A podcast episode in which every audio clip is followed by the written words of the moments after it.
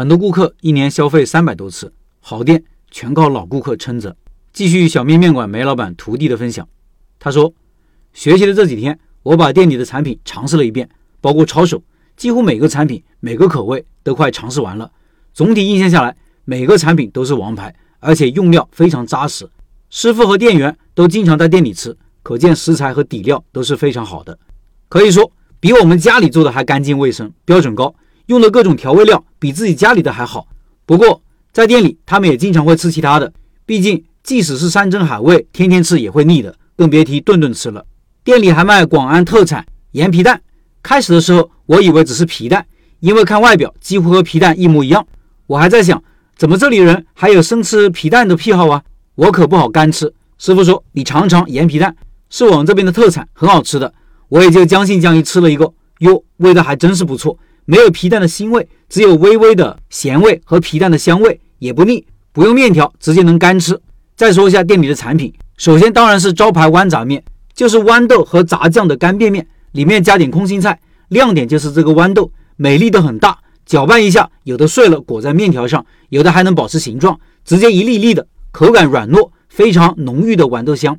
炸酱也是顶呱呱的，即使不放豌豆，直接炸酱面也是顶尖级别。在做的时候，我才知道我们的用料是多么的扎实，真的是一分钱一分货。好吃的东西用料肯定是好的。好的东西肯定是比较贵的，所以师傅店里的产品成本要比其他店里要贵一些。但是大家都认可好东西，价格公道，用料扎实，顾客就会用钱来投票的。在师傅店里面，给我最大的感受就是回头客真的多。我才在店里几天时间，发现固定的时候，固定的人都会坐那边吃面。师傅给我看了一下微信的消费记录，好多人一年消费三百多次，什么概念？可以说一个人除了放假的偶尔几天，几乎每天在店里吃面。可能有人会说，每天都吃吃不腻，是不是里面放了什么秘密调味品？我的回答是不可能，因为店里所有人，包括师傅，还有上小学的儿子，都是吃店里的产品的，每天最少一顿，多的话两顿。因为中午师娘会做饭，毕竟山珍海味每天也会吃腻的。下面聊聊师傅教学的方法吧。梅师傅很有耐心，非常细致，不管再忙也不会着急，只是手上的动作会加快。如果看我们几个学员忙不过来，他会招呼店里的员工上来，毕竟。作为初学者，还是个小菜鸟，和熟手没法比。可能师傅的教学经验比较丰富吧，忙的时候总是能卡着我们学员操作的极限，在极限的状态下再次进步。毕竟一个人在舒适的环境下是很难进步的，只能一步步逼迫自己突破。开始学习的每一天都是精疲力尽，早上五点到店里准备，忙到一点半左右回宾馆睡觉，下午五点半再忙到七点半左右，然后为第二天的工作做准备。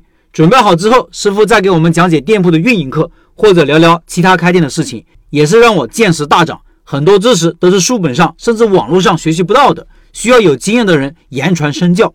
就比如师傅的店隔两家也是一家重庆小面，生意远不如师傅店里好。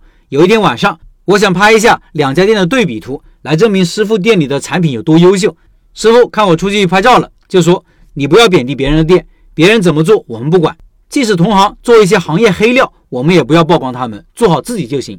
由此可见，师傅人品很厚道，很实在。在学员的后续上，师傅也是非常的尽心。店里生意比较忙，但是只要学员的问题，他会尽快回答。经常让我们看一下其他的学员的案例，让我们增长一下见识，好尽量少踩坑。细节特别多，我每天学习加操作十几个小时，而且是全心全意的学，感觉还是脑子不够用，需要记录的东西太多了，细节太多了。我从来没有做过餐饮，经过这些天的学习，才明白了餐饮真的是很辛苦的行业。不过，作为没背景、没文凭的人，只能希望学习个好手艺，开家店养家糊口了。就写这么多了，如果全部写出来，估计几万字都有。最后，祝大家开店顺利。以上是梅老板徒弟的分享。十二月份的拜师学艺项目是小面，十三年的王牌面馆梅老板带大家开店，学员开店成功率高。感兴趣老板扫码进入交流群，和梅老板直接交流。音频简介里有二维码。